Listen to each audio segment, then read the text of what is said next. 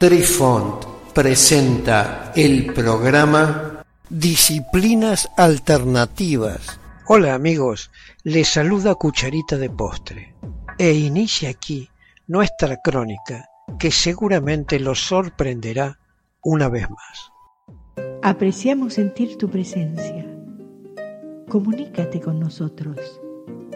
Hazlo, Hazlo. vía Twitter en arroba trifón guion bajo media.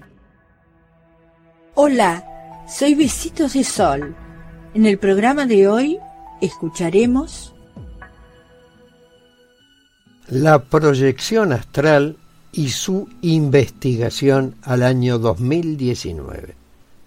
El razonamiento científico. En la era actual, el viaje o proyección astral puede tener su explicación científica en base a los tres términos enumerados a continuación. La teletransportación cuántica, la paradoja del teletransporte y el agujero de gusano. Explicaremos cada uno de estos conceptos en los podcasts que siguen y que desarrollamos a continuación. La teletransportación cuántica es un proceso mediante el cual la información cuántica, por ejemplo, el estado exacto de un átomo o fotón, se puede transmitir exactamente de una ubicación a otra. Esto se logra con la ayuda de la comunicación clásica y del entrelazamiento cuántico previamente compartido entre el envío y la comunicación. La comunicación clásica no puede avanzar más rápido que la velocidad de la luz. Por ello, no se puede utilizar un transporte más rápido que la luz en la comunicación de bits clásicos. La teletransportación cuántica no es una forma de transporte, sino de comunicación. Proporciona una forma de transportar un qubit de un lugar a otro sin tener que mover una partícula física junto con él. En la computación cuántica, un qubit o bit cuántico, cuyo acrónimo es QBIT, es la unidad básica de información cuántica.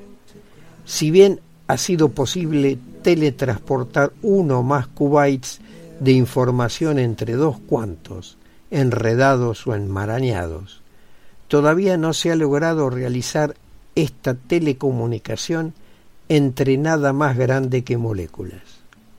Un dígito binario o bit está caracterizado por la elección entre dos valores, 0 o 1, o lo que es lo mismo, verdadero o falso, y se utiliza para representar información en computadoras clásicas, donde un bit es la unidad básica de información.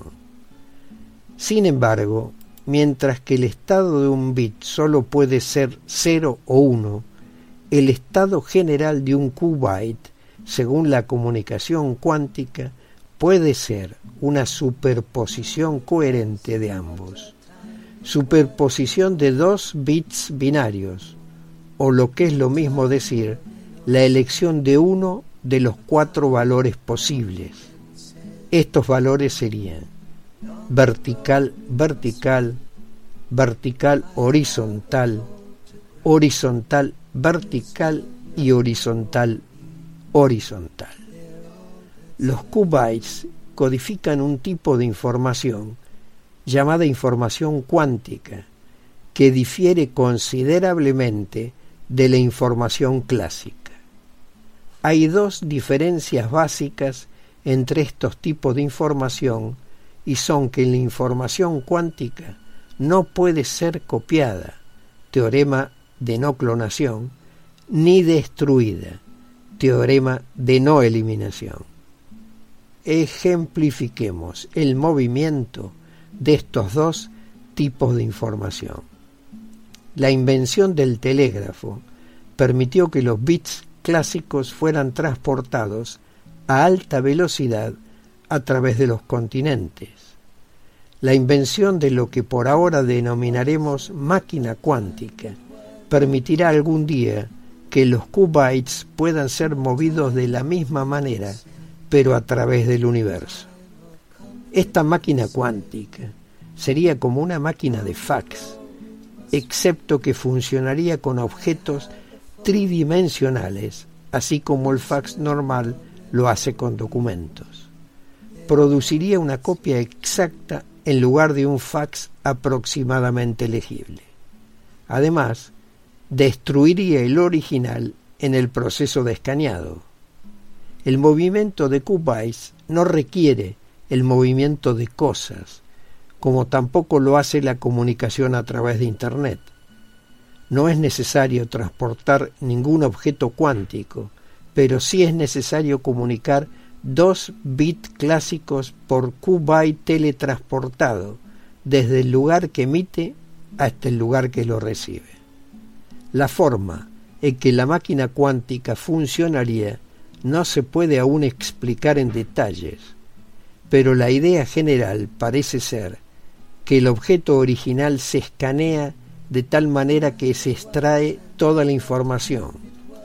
Luego, esta información cuántica se transmite a la ubicación de recepción y se usa para construir la réplica, que no necesariamente sería del material real del original, sino quizás de los átomos del mismo tipo dispuesto exactamente en el mismo patrón que el original. Queridos amigos, los esperamos en nuestro próximo encuentro con un nuevo artículo que estamos seguros será de vuestro interés. Un cálido abrazo para todos. Adiós. Apreciamos sentir tu presencia. Comunícate con nosotros. Hazlo, Hazlo. vía Twitter en arroba trifón-media. Este episodio lo encuentras en Anchor, Spotify y en tus plataformas favoritas. Hasta siempre amigos.